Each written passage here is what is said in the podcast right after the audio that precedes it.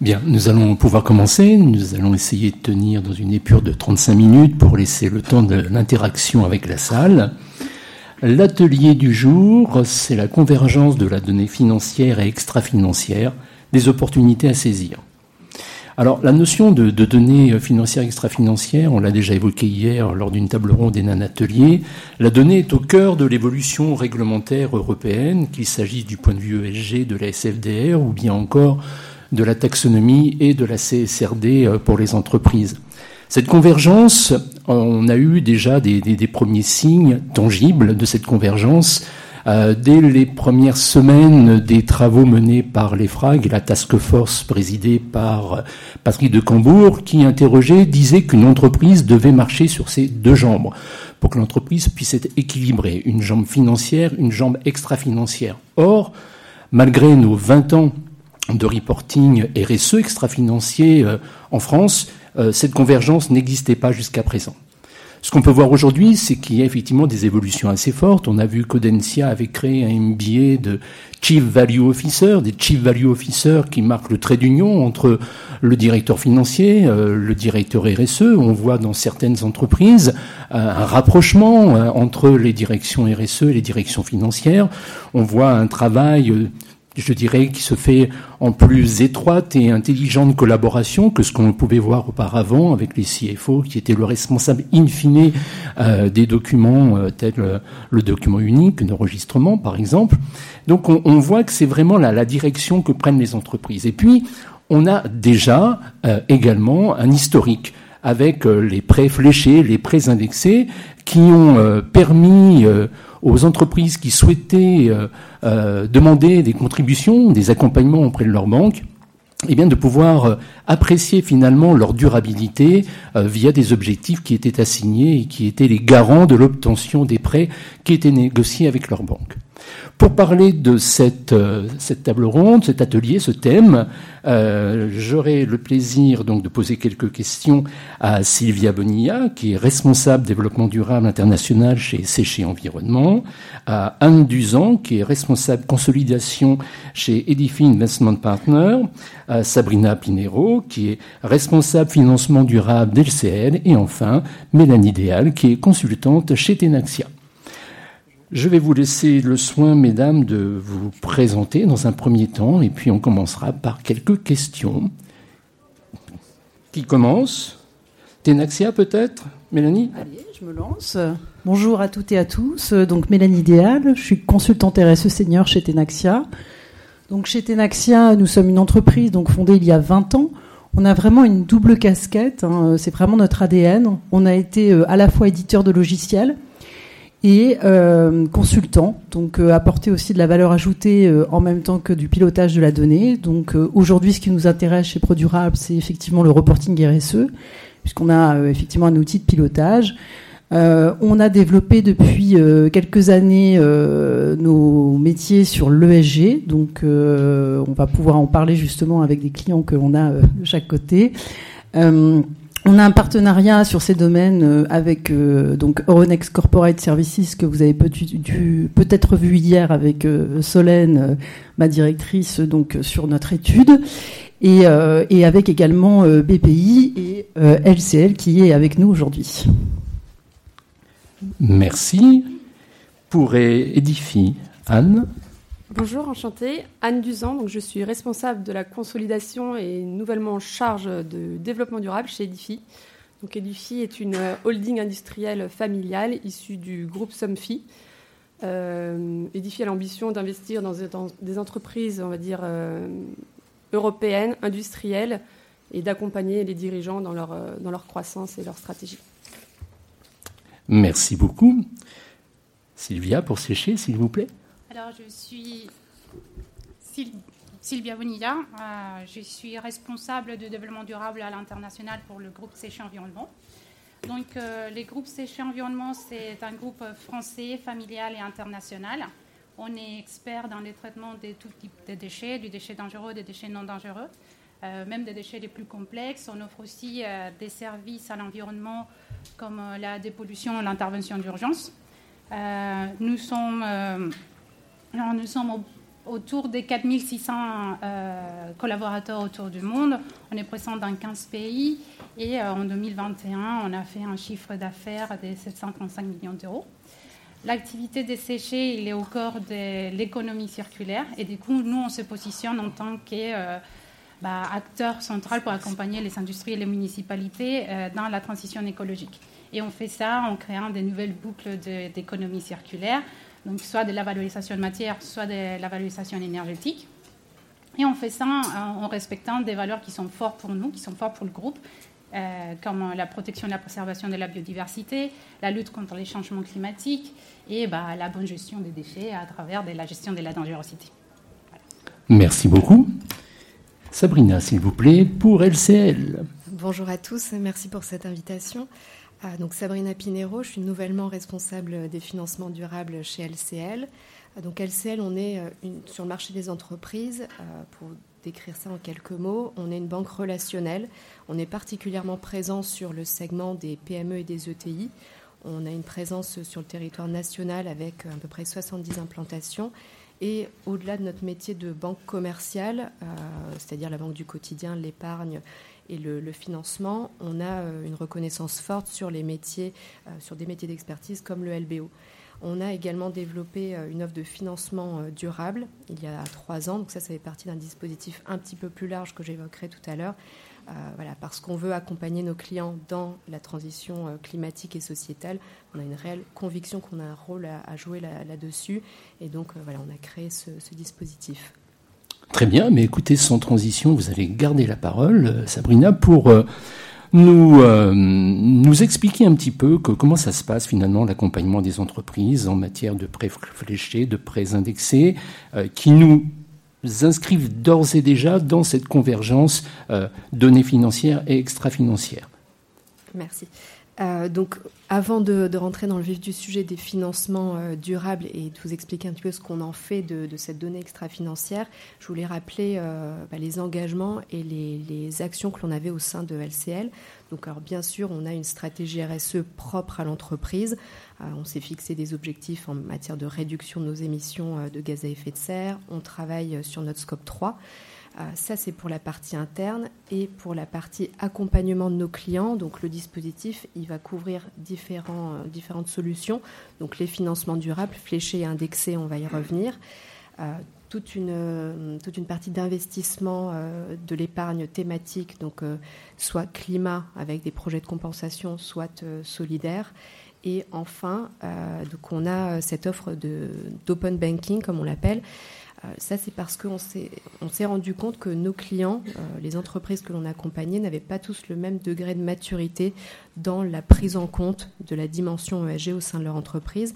donc, on a souhaité euh, bah, pouvoir les mettre en relation, leur offrir une expertise et du conseil via des partenariats que l'on a tissés.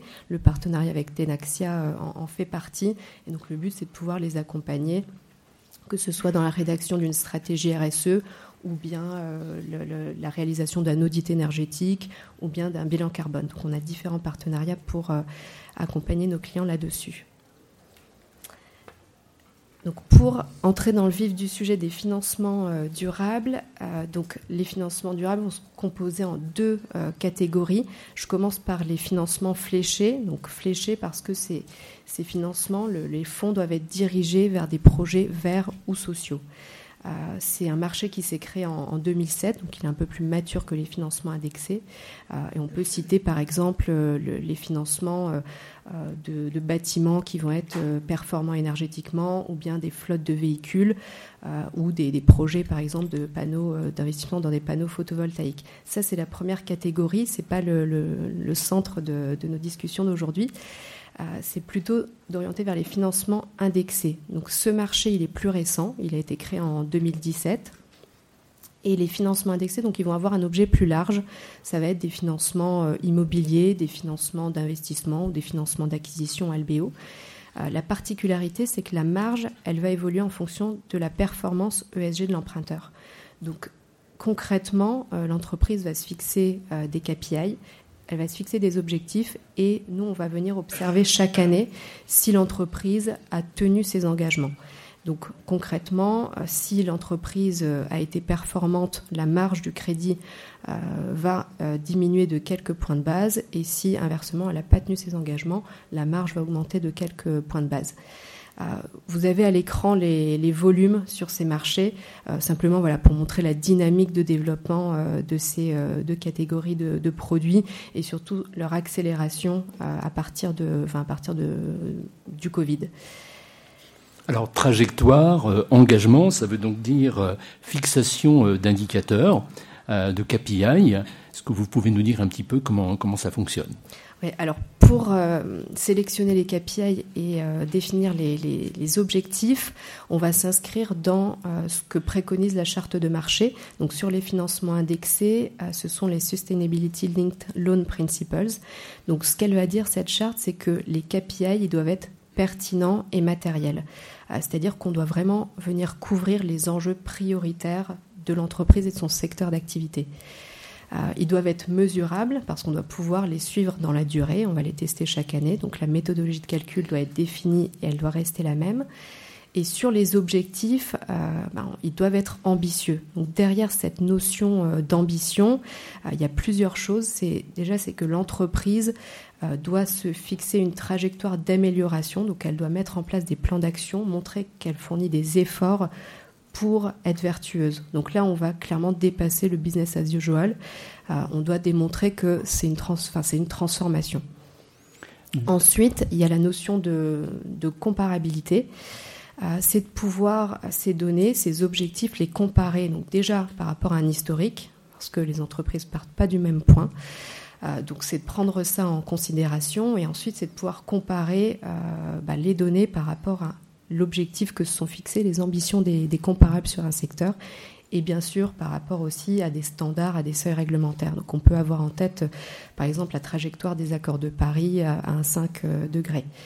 Euh, donc ça, c'est pour les objectifs euh, et les KPI. Et ensuite, ces données, on, on va demander à ce qu'elles soient certifiées par un organisme tiers indépendant. donc en général, c'est euh, le CAC de l'entreprise qui a une, expertise hein, euh, en matière d'ESG. Donc parce que ces objectifs vont avoir, enfin le résultat va avoir un impact sur la marge. D'un mot peut-être sur l'aspect matérialité actuellement la CSRD, donc on parle beaucoup de double matérialité, il y a ce qui n'est pas qualifié de casus belli, mais qui en est un quand même, la matérialité financière vue par l'IFRS et l'ISSB, et puis la double matérialité pour les FRAG. Là, quand on parle de la matérialité aujourd'hui, comment vous la prenez en compte? Aujourd'hui, la, matérialité, euh, donc il y, a cette boussole, c'est qu'on doit démarrer déjà d'un état des lieux. L'état des lieux, ça va être euh, bah, d'avoir un consensus entre toutes les attentes des parties prenantes de l'entreprise et donc euh, de définir les enjeux prioritaires. Euh, donc là-dessus, ça, va couvrir voilà, les, enjeux prioritaires, ça va être le climat, ça va être les enjeux sociaux, enfin les enjeux de gouvernance. Donc on va couvrir l'ensemble de ces, de ces problématiques et c'est de pouvoir en tirer bah, les enjeux prioritaires, encore une fois, et de pouvoir les couvrir par des KPI, euh, voilà, par une sélection de KPI euh, pertinentes. Avec prise en compte des analyses de matérialité quand elles existent. Tout à fait. Donc, quand elles existent, donc on en revient euh, au degré de maturité que, que j'évoquais tout à l'heure. donc voilà, c'est dire que les entreprises, alors elles ont certainement des actions, ça c'est clair, mais tout n'est pas organisé, tout n'est pas structuré aujourd'hui dans toutes les entreprises. Donc on va s'adapter au degré de maturité et donc euh, sur nos projets de, financement, on a deux cas de figure. On a une entreprise qui va être assez mature et qui va pouvoir, euh, on va pouvoir définir ensemble des, des, KPI et ensuite des trajectoires. Et on a aussi celles qui n'ont pas aujourd'hui la donnée. Et c'est là où euh, bah, on va décaler dans le temps ce projet d'intégration de KPI et donc ce projet de financement indexé. Le financement est mis en place et ensuite on va laisser le temps à l'entreprise de travailler sur la sélection de KPI pertinents. Donc ça va passer par l'analyse de matérialité. Euh, c'est le cas notamment, euh, donc on travaille euh, notamment avec Edifi, une participation d'Edifi sur laquelle on travaille a euh, mandaté Tenaxia pour avancer sur ces sujets, donc amont, en amont de l'opération de, financement, euh, pouvoir euh, travailler sur une matrice de matérialité pour dégager les enjeux prioritaires et ensuite identifier les KPI qui seraient pertinents pour le financement. D'accord. Je vous propose de, parler désormais des, des pratiques du marché Alors, vous avez à l'écran quelques, quelques données sur les, les KPI que, que l'on retient. Donc, on est principalement aujourd'hui pour deux tiers des, opérations sur des KPI internes à l'entreprise propre à l'entreprise et piloté au sein de l'entreprise. Ce n'était pas forcément le cas au démarrage euh, de, ces marchés. Et sur les thématiques, euh, sans surprise, on va couvrir euh, pour deux tiers des transactions, ça va être le volet environnemental, avec un KPI incontournable qui est la réduction des émissions de gaz à effet de serre, mais on va aussi retrouver des, sujets touchant à l'efficacité énergétique, la gestion des déchets, l'économie circulaire. Pour un quart des transactions, on va être sur euh, le volet social. Et sur le volet social, on va toucher à tout ce qui est diversité, santé, sécurité. OK. Et enfin, je finirai par euh, bah, notre rôle en tant que, en tant que banquier sur euh, la structuration de ces opérations. Donc, c'est de pouvoir accompagner euh, nos clients, les entreprises, à partir du moment où on va discuter sur les KPI jusqu'au closing de l'opération, et ensuite on va suivre le financement dans la durée. mais les deux points importants à avoir en tête, c'est qu'on est là pour assurer le caractère robuste de la structuration. Donc, c'est ces fameux KPI cohérents et euh, ses objectifs ambitieux. Euh, une fois qu'on a dit ça, euh, l'autre objectif, c'est de pouvoir fédérer le pool. Quand on fonctionne sur un financement avec différents partenaires bancaires, c'est de pouvoir embarquer les partenaires dans le projet et donc de leur présenter la structuration et le rationnel stratégique. Très bien. on avait quelques-uns des, des, partenariats que vous aviez engagés à l'écran. Voilà. Et on va passer euh, désormais euh, à Anne Duzan, donc pour euh, Edify Investment Partner. Comme vient de Sabrina nous l'évoquer, vous travaillez ensemble aujourd'hui sur la sollicitation d'un prêt. C'est quelque chose de, nouveau pour, pour vous, pour votre entreprise. Donc, j'aimerais que vous puissiez partager avec nous cette mise en œuvre, cette prise en compte quels sont les, freins, quelles sont les opportunités que vous avez pu rencontrer. Un petit indice en termes de timing en tant que euh, timekeeper, il est donc désormais 48. Euh, donc euh, voilà, je compte sur vous, mesdames, pour tenir la distance et la durée. C'est à vous, Anne.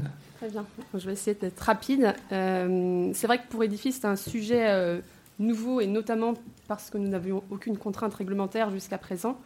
Euh, mais ça ne veut pas dire hein, que les thématiques ESG n'étaient pas abordées au sein de nos participations. Et d'ailleurs, il y a des financements impact au sein, d'une d'elles qui, sont en place.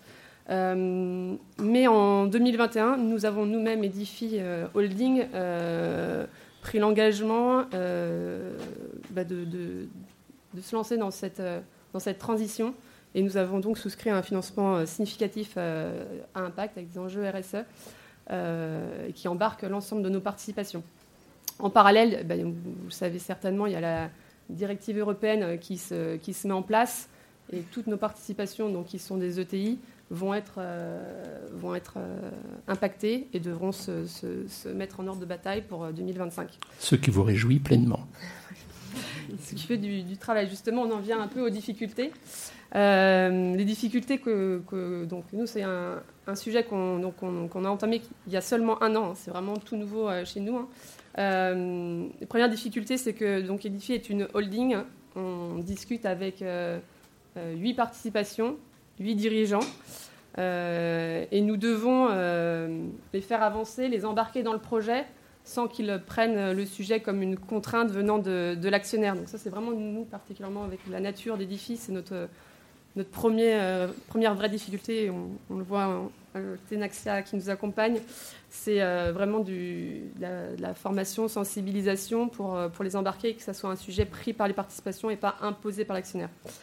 la deuxième difficulté, en fait, c'est vraiment lié à la nature de nos participations. Ce sont des ETI et elles ne sont pas structurées, elles n'ont pas un service dédié au développement durable, elles n'ont pas les ressources disponibles forcément. Et en, l'occurrence, en ce moment, euh, c'est un vrai sujet de ressources euh, en interne euh, qui est, on va dire, qui est partagé dans toutes nos participations. et donc là, leur rajouter une contrainte réglementaire, franchement, c'est lourd pour tout le monde et donc on ne part pas sur un, pied va dire, favorables. Donc là, il faut que nous, en tant que, holding, on, les accompagne et qu'on les aide à trouver ces ressources. Donc on fait appel à des consultants qui, vont, qui vont en fait, compenser les ressources en interne. Bah, moi, ce qui m'a frappé quand, quand, on a préparé ensemble cet atelier, c'est que vous aviez dit que vous aviez constaté qu'il y avait une certaine faiblesse des données extra-financières aujourd'hui, parce que c'était le plus souvent des annexes au bilan. Euh, donc tout à l'heure, je disais 20 ans de reporting. Il y a des entreprises, notamment euh, les entreprises cotées en France, qui sont effectivement qui ont une certaine maîtrise du sujet. Pour vous, c'est des, des sujets euh, complètement nouveaux. Vous pouvez nous en parler un tout petit peu? Oui, bien sûr. Alors, en fait, là, je prends ma casquette de responsable de la consolidation. Et très clairement, euh, la donnée financière, on arrive à la, à la, reporter. Hein. Edifi, c'est plus de 90 filiales. Hein. Euh, on arrive à être euh, assez convaincu de la fiabilité de la donnée financière. Concernant la donnée extra-financière et notamment tout ce qui va être engagement en bilan aujourd'hui, hein, qui est donc obligatoire pour nos participations, j'en suis moins convaincue de, la, de, la, fiabilité. Les, les, méthodes de calcul. Les processus aussi. Processus, euh, méthode de calcul, la comparabilité, la, la, fiabilité. Hein, ETP, qu'est-ce que ça veut dire euh, euh, dans un pays ou dans un autre Voilà, on n'est pas sur les mêmes, les mêmes, on va dire, le même process et puis la même rigueur. On le fait à la fin, quand tout est fini. Ce n'est pas revu par les dirigeants ce pas des données qui sont analysées. Donc c'est vrai qu'on a, on a un, vrai sujet, enfin on aura un vrai sujet avec cette CSRD qui sera donc euh, auditée euh, de, fiabilité de l'information. Et là, c'est euh, encore une fois, c'est, ça va faire partie de nos difficultés de savoir qui va être en charge au sein de nos ETI de, de, de ce reporting. Et est-ce que c'est le service conso qui a l'habitude, l'accès à toutes les filiales, l'accès à des outils de reporting déjà avec nos outils de consolidation? Est-ce que ce sera à eux de, récolter l'information et de s'assurer qu'elle est fiable? Ou est-ce que c'est un service euh, Ça peut être les RH, ça peut être le juridique, ça peut être euh, les QSE, enfin bref. Donc ça, c'est un vrai, un vrai chantier que là, on va entamer. Pour vous faire entrer dans la confidence, quand on a préparé cet atelier, euh, Anne disait que, par exemple, si on demande à une filiale le chiffre d'affaires, dans 100% des cas, le chiffre d'affaires va être transmis.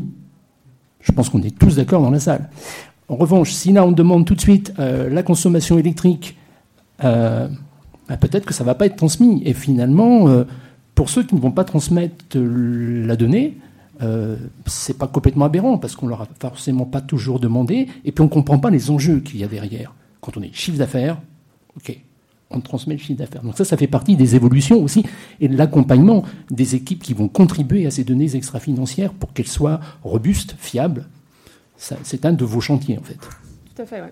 C'est d'embarquer déjà les entreprises et ensuite de s'assurer que, que les données qui vont être récoltées soient, fiables. Euh, mais on en est très loin, en fait. Hein. On en est très, très loin. Très bien, mais écoutez, merci beaucoup Anne pour ce, témoignage. Alors Mélanie, d'habitude tu, travailles avec des, des, directions développement durable, directions mmh. RSE, et là tu as été amenée ces, derniers mois à travailler avec plusieurs directions financières. Alors qu'est-ce qui change aujourd'hui euh, en termes d'attente de, leur part, en termes de, de mode opératoire peut-être? Qu'est-ce que tu peux dire sur ce sujet? Ben, déjà, quand on travaille avec une direction financière, ben, l'enjeu déjà premier, c'est de parler un langage commun. Autant avec la direction RSE, euh, on a à peu près les mêmes formations. Autant avec les directions financières, il faut bien le dire, en tant que consultante RSE, on n'a pas les mêmes formations. Donc, euh, je pense qu'il y a un enjeu qui est double. Euh, le premier, c'est qu'on le voit, hein, bien évidemment, pour ceux qui sont dans la salle et qui sont des financiers, ne le prenez pas mal.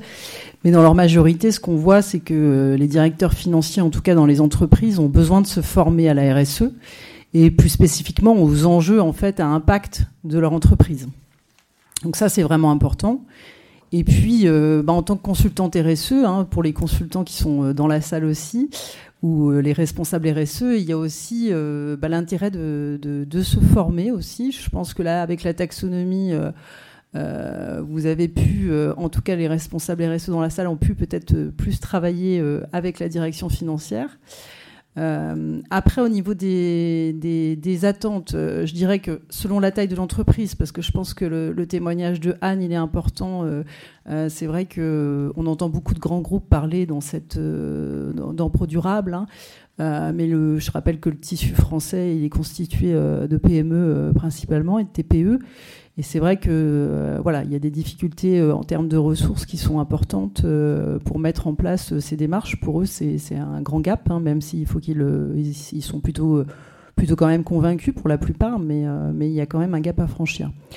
donc, par rapport à la taille de l'entreprise, l'enjeu, je dirais, c'est vraiment de, démontrer aujourd'hui, plutôt un enjeu commun, de démontrer la performance extra-financière de l'entreprise et avec les participations qu'on accompagne donc, pour Edify, hein, on voit bien effectivement qu'aujourd'hui, bah, on parle au directeur financier parce qu'il a son prêt qui est indexé sur les critères RSE, donc il faut que ça marche. par contre, c'est vrai qu'il y a des différences qui sont, qui sont vraiment liées aux formations et à la nature même des métiers. Et, et c'est vrai que la direction financière, ce que je constate, c'est qu'elle est tout de suite tournée sur le reporting. Euh, parce que forcément, euh, bah, c'est elle qui contrôle la data financière et euh, elle voit bien qu'elle doit de plus en plus s'intéresser à la data extra-financière. Après, ils sont moins dans le, dans le déploiement, en fait. Je pense que c'est vraiment... il ne faut pas voir d'un côté le financier qui va piloter tout seul la RSE. Je pense que le responsable RSE euh, vraiment euh, est un chef d'orchestre. Il est là pour animer et déployer la stratégie RSE dans l'entreprise et dans les métiers. Et je pense qu'il peut y avoir une belle combinaison euh, que vous avez peut-être déjà essayé avec la taxonomie, qui n'était pas facile.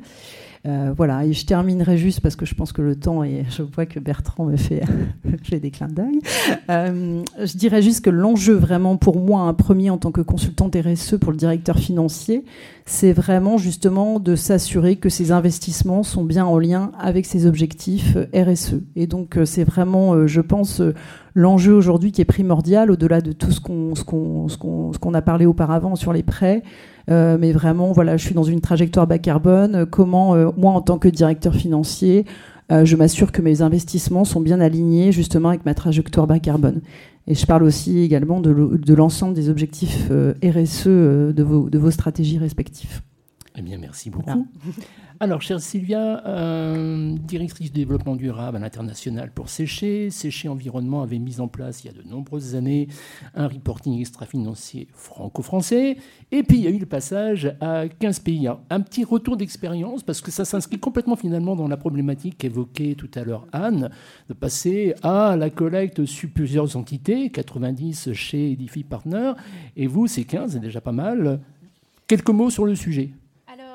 Effectivement, ça a été un, gros challenge. Ça, a été une forte évolution pour nous de passer d'un reporting franco-français à, intégrer les filiales internationales. Alors, la première chose qu'on s'est dit, c'était qu'il fallait s'assurer qu'on parlait les mêmes langages. Alors, pas le même langue, ça c'était clair, 15 pays, pas possible. On ne parlait pas tous français, c'était sûr. Mais ce qu'on a fait, c'est qu'on s'assurait qu'on comprenait tous la même chose par les indicateurs qu'on avait sélectionnés. On n'a pas sélectionné tous les indicateurs du reporting français en même temps. On a commencé par d'abord par, une sélection plus à côté et après, fur et à mesure, on a, on a évolué. Euh, donc, on a essayé de créer des définitions englobant qui rentrent, bah, où tout le monde puisse euh, s'identifier. Après, ce qu'on a fait, c'est qu'on a fait tout un exercice des euh, sensibilisations, explications et responsabilisation de la data. Donc, on a parlé tant aux directeurs des sites comme aux, personnes qui collectent la donnée pour les expliquer pourquoi c'est important, c'est quoi les impacts de cette data. Et comme Séché, c'est une entreprise qui est cotée en bourse, bah, certaines informations ont des vraies implications. Euh, euh, on a aussi euh, mis en place des outils pour fiabiliser la data. Donc, bah, à cette occasion, on travaille avec Tenaxia. mais du coup, ça, ça nous permet aussi de donner de la clarté, de la transparence à la méthodologie qu'on utilise il y a une traçabilité de la donnée et tous nos données extra-financiers bah, sont auditées euh, par nos, commissaires aux comptes. Mais on a aussi on a vécu ça comme un énorme challenge, euh, donc, euh, enfin, comme un une énorme opportunité. ça nous a permis de répondre à nos obligations de reporting, mais ça aussi, c'était l'opportunité de créer du lien auprès des nouvelles, bah, des nouvelles installations à travers de l'excellence environnementale. Donc maintenant, quand on parle, par exemple, des enjeux climatiques, euh, de l'économie circulaire, des rejets d'eau, des rejets d'air, euh, de la protection et la préservation de la biodiversité, on a des chiffres qui sont derrière de tous ces grandes valeurs qui, des fois, peuvent paraître un peu bah, enfin, que des idées. Euh, ça nous permet aussi de créer des plans d'action, des plans d'action ambitieux. Donc, comme on peut mesurer notre impact, on peut dire où on souhaite y aller. Et euh, ça nous permet aussi d'être dans l'amélioration continue, c'est-à-dire que quand il y a un nouvel indicateur qui arrive parce qu'il y a une évolution soit réglementaire ou au niveau de l'attente sociétale, on est dans la capacité de faire évoluer aussi eh ben, notre façon de reporting. Ça demande effectivement de la maturité, mais ça demande aussi de la flexibilité pour pouvoir s'adapter euh, ben, aux différentes demandes. Alors, des données qui vous sont fort utiles parce que vous, chez Séché Environnement, vous avez actuellement trois lignes de crédit à impact en cours. Donc on revient sur cette notion de convergence financière, extra-financière. Est-ce que vous pouvez, de quelques mots, euh, nous faire un retour d'expérience? Donc euh, effectivement, donc, comme je vous expliquais tout au début, pour nous, pour nous c'était un peu naturel. On est dans le secteur de traitement des déchets, l'économie circulaire, elle est au corps de notre métier. Euh, quand l'opportunité de souscrire un crédit impact ou une obligation financière verte s'est présentée à nous, on n'a pas hésité. On est en entreprise avec une euh, avec des valeurs environnementales fortes, avec un ancrage territorial aussi très fort. Donc, euh, on a sauté tout de suite euh, dans l'opportunité. On a commencé en 2018 avec un premier crédit impact avec des objectifs ESG. Donc, on parlait de la, de la performance énergétique. Je vous ai déstabilisé en changeant de slide. Oui, pardon, c'est pas chic de ma part, je suis désolée. non, non, non, c'était, on parlait de l'autosuffisance énergétique, de la progression dans nos projets euh, de protection des biodiversités et une notation euh, faite par Etifinance, que c'est une agence euh, extra-financière. Après, en 2021, on a souscrit deux, deux obligations vertes qui étaient basées sur notre stratégie de décarbonation, qui est une stratégie qu'on considère qui est ambitieuse, qui est alignée aux accords de Paris, et où on s'est engagé à réduire de 10% nos émissions directes d'ici à 2000. 25 et d'augmenter euh, euh, les émissions évitées pour nos clients des 40% aussi au même, euh, enfin, même délai, en 2025. Et finalement, en 2022, on a refinancé nos, lignes de crédit de 2018 avec tant les enjeux de décarbonation comme, des, comme les plans stratégiques de santé et sécurité où on vise à réduire nos TF1. Donc, tout ce processus-là, il reprend un peu ce qu'on on vient de dire ici. Euh, donc euh, ça nous a permis effectivement de nous rapprocher de la direction euh, financière, ou d'apparence peut-être, des fois on s'est dit qu'on n'a pas tout à fait les mêmes objectifs, mais en travaillant dans ces projets ensemble, on s'est rendu compte qu'il y avait des objectifs communs. ça nous a permis aussi de comprendre c'était quoi les différentes attentes des différentes parties.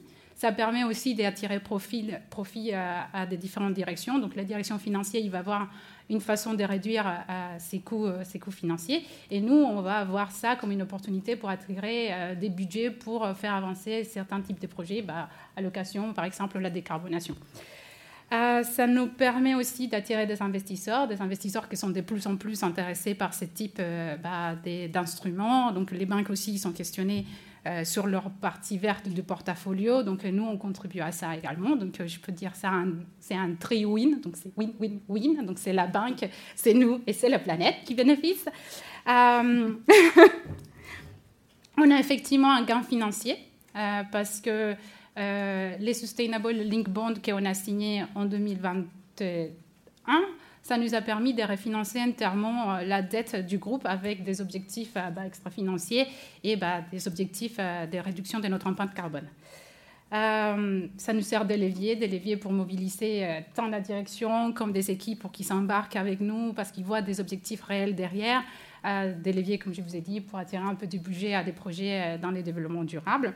Mais aussi, il y a eu des contraintes, donc euh, j'espère être dans le temps. Mais vous êtes dans le temps.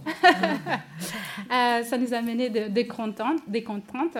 Donc, euh, tous ces processus, comme Anne l'a signalé, c'est pas facile, c'est pas évident. Et du coup, il faut arriver à créer des objectifs, des objectifs qui soient pertinents, réalistes et ambitieux, tout en même temps. Donc nous, en tant que séché, on veut se donner effectivement cette force et cette ambition d'échanger les choses, mais il faut aussi se donner les moyens. Donc il faut convaincre les gens pour se donner les moyens pour arriver aux objectifs qu'on s'est bah, tracés. Parce que à la fin aussi, c'est aussi bah, l'image du groupe qui est en jeu. Euh, donc, euh, créer également ces plans d'action ambitieux, embarquer les équipes, convaincre toutes les différentes personnes, parce que ce n'est pas seulement la direction financière et la direction du développement durable qui travaillent, c'est toutes les équipes opérationnelles sur le terrain qui doivent y arriver et trouver des solutions à les différentes problématiques qu'on est en train de, bah, bah, faire avancer. Euh, et, ça, c'est un point, excusez-moi de vous interrompre, qui me semble tout à fait important. C'est ce que vous êtes en train de nous évoquer, c'est que avec ces prêts indexés, vous êtes déjà dans la logique de euh, de, reporting dynamique, de reporting sur des trajectoires, de reporting d'engagement. Euh, on n'est plus dans une politique de silo. Là, vous faites intervenir les directions opérationnelles et fonctionnelles. Donc, on est déjà finalement dans la logique de la CSRD avec ce type d'approche. Alors, disons que pour répondre aussi à, Anne qui se pose la question, qui va s'en charger de cette donnée?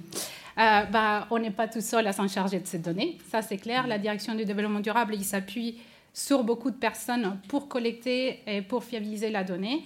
Donc on va travailler en même temps avec les gens qui sont dans, la qualité, la sécurité et l'environnement. On va travailler de la main avec les RH qui nous aident à définir qu'est-ce que c'est un ETP, comment ils font comprendre un ETP, qu'est-ce que c'est un CDI, un intérimaire, est-ce que ça existe dans tous les pays? Donc on doit s'appuyer sur absolument toutes les directions pour pouvoir collecter et, euh, bah, et nous assurer qu'on parle tous le même langage.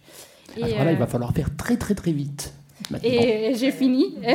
en fait, je voulais juste dire qu'un autre défi, c'est effectivement c'est euh, la collecte des données parce que bah, il y a des nouveaux données qui apparaissent quand on, la société évolue, les demandes de la société sont différentes, des indicateurs nouveaux, ils apparaissent tout le temps, donc il faut être mature pour savoir où collecter la donnée, il faut être flexible aussi euh, pour pouvoir s'adapter. Bon, alors, afin d'éviter de me faire arracher les, yeux par la salle qui veut poser des questions, par l'organisation si on dérape de trop, il va nous rester deux minutes pour que d'un mot, chacune d'entre vous, vous puissiez nous dire finalement euh, quelles sont les opportunités à saisir, les principales opportunités à saisir dans le cadre de cette convergence financière extra-financière? Allez, ça va être 30 secondes chacune. Sabrina, vous commencez? Très Défi. Donc les opportunités, alors déjà la CSRD, nous, elle va vraiment nous conforter hein, dans notre appréciation du risque, ça c'est certain, on a besoin de données euh, fiables et harmonisées. Euh, ça va être aussi une opportunité pour les entreprises ben, de pouvoir se muscler sur ces sujets et de continuer à avoir accès à, des financements euh, de ce type.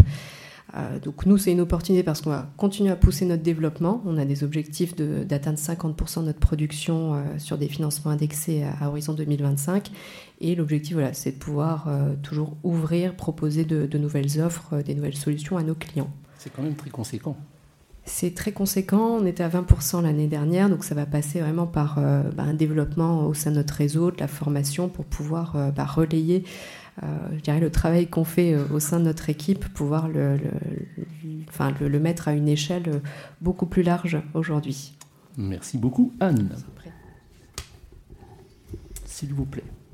Alors moi, je vais, l'opportunité principale hein, pour, euh, pour euh, Edify euh, en matière de convergence hein, des données financières et extra-financières, c'est très clairement de rentrer dans le sujet et de lancer une démarche de développement durable et de déployer des stratégies au sein des ETI.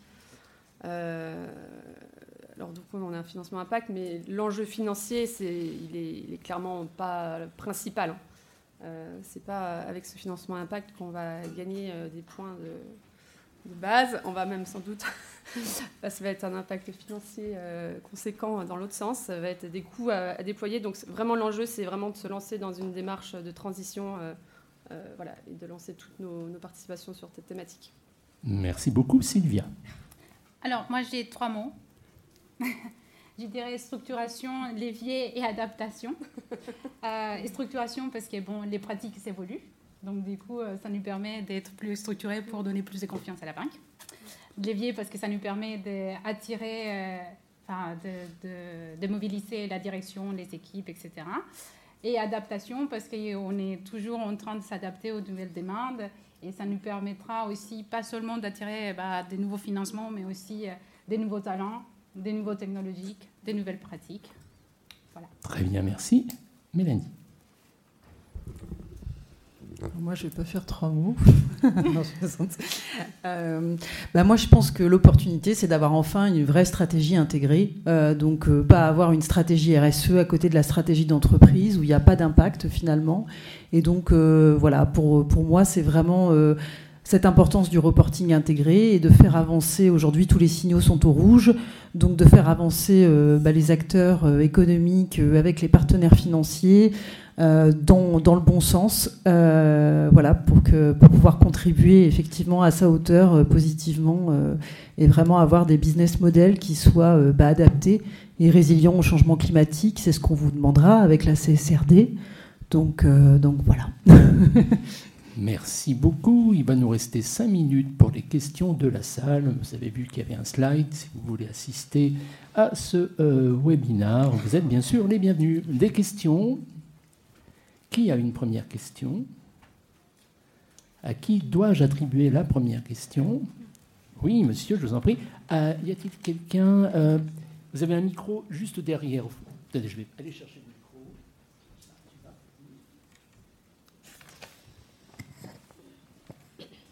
Pour monsieur, premier rang. On parlait des données extra-financières et données financières. Et selon vous, dans les entreprises, là, il y, en a deux étroit avec LCL. Euh, quelle est la fonction qui devrait justement euh, consolider? J'avais vu cette. Euh. Est-ce qu'actuellement, il, y a aussi cette fonction d'interface ou c'est le responsable RSE qui va. Voilà, c'est une question vraiment. Qui veut répondre? Anne? Dans, dans, le cas, en tout cas, dans, dans, nos cas, dans le cas précis des séchés, bah, c'est comme je disais, il y a effectivement, il y a la fonction, disons, de consolidation qui est centrée dans la direction du développement durable, mais on s'appuie sur, euh, bah, sur toutes les différentes directions hein, du groupe. Donc, euh, il y a des données qu'on va récupérer euh, chez les RH, chez les opérations, chez les finances, etc. donc, en fait, c'est un travail conjoint. Bah, c'est ce que Mélanie disait aussi. Bah, c'est pas la stratégie RSC à côté, c'est une stratégie intégrale, donc tout le monde doit y se sentir concerné. Donc Anne, pour vous, c'est vous en tant que responsable de la consolidation? Euh, Alors nous, très clairement, hein, dans les ETI, il n'y aura pas, euh, d'ici 2025, de département euh, RSE dans chacune de nos, de nos sociétés.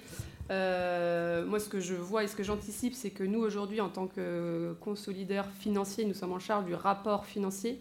Demain, nous serons en charge du rapport extra des données extra-financières. Et donc la, CSRD rentrera, le rapport de durabilité rentrera dans notre fonction. Alors ça ne veut pas dire que la base, la, source de la donnée viendra de nous, mais il y a de fortes chances qu'ayant accès à l'ensemble des filiales, ayant déjà ce lien avec l'ensemble des filiales via les données euh, financières, ce soit nous qui soyons en charge du reporting et de, la récolte des données extra-financières. On a des outils, on a des outils de consolidation, on va les adapter, on va les muscler, on va prendre peut-être des outils comme Tenaxia, euh, que Tenaxia propose pour justement euh, bah, récolter l'information de la manière la plus efficace possible euh, dans l'ensemble des participations. Sabrina, un retour d'expérience peut-être sur le sujet, sur ce que vous, voyez chez vos clients? bah, Rapidement, enfin, ça va compléter euh, ce que vous venez de dire. C'est euh, en effet c'est ça. Nous, aujourd'hui, on travaille avec euh, les responsables RSE, avec les directions financières, bien sûr le sujet embarqué par les directions générales. Mais voilà, les, responsables RSE ont besoin de ces échanges avec, comme vous le disiez, les RH ou d'autres équipes. Donc ça, ça complète, c'est exactement ce qu'on observe. Merci beaucoup. Y aurait-il une autre question? Oui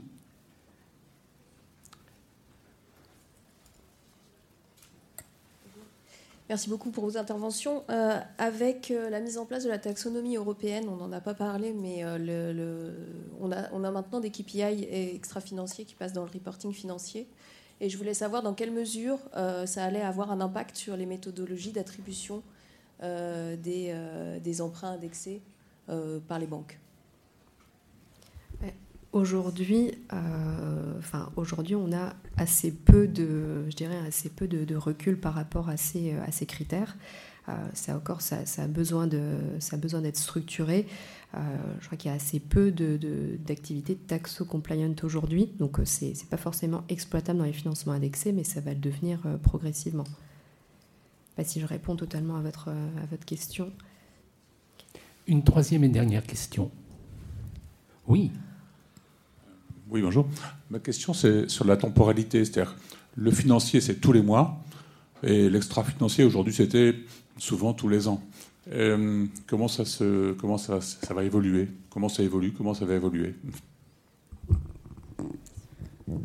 Alors, euh, euh, nous, c'est ce qu'on pousse. Hein. La DPEF a poussé aussi euh, déjà à ça hein, pour les entreprises. Euh, donc nous, justement, par rapport à nos clients, on les pousse à être dans, un reporting effectivement plutôt mensuel ou trimestriel. donc parce que c'est vrai que si c'est pour les KPI.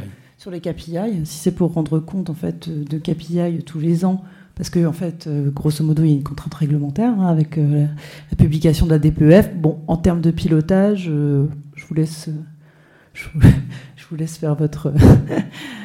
donc, euh, donc c'est ce qu'on espère effectivement dans ce rapprochement, nous, en tant que consultants RSE. Euh, en, tout cas, nous, ce qu'on voit sur le terrain, c'est que forcément, comme la, direction financière est quand même responsable de la communication euh, financière, elle arrive de plus en plus sur la communication quand même extra-financière. Donc, elle a besoin des responsables RSE, des processus de reporting et de toute la démarche. Mais ce qu'on espère, c'est que, en tout cas, moi, je vois sur un directeur financier, il voudrait aligner en fait euh, son, reporting financier, euh, l'extra-financier, pardon, sur le financier. Donc, euh, on voit qu'effectivement, je pense que justement cette convergence au niveau des opportunités va permettre justement peut-être bah, de pouvoir aussi rendre la collecte des données encore plus fiables et plus fréquents. Il me reste à vous remercier toutes et tous de votre présence parmi nous, de remercier les intervenantes. Au passage, en termes de parité, c'est inversement proportionnel à la première table ronde que j'animais hier. Merci beaucoup, mesdames. Merci.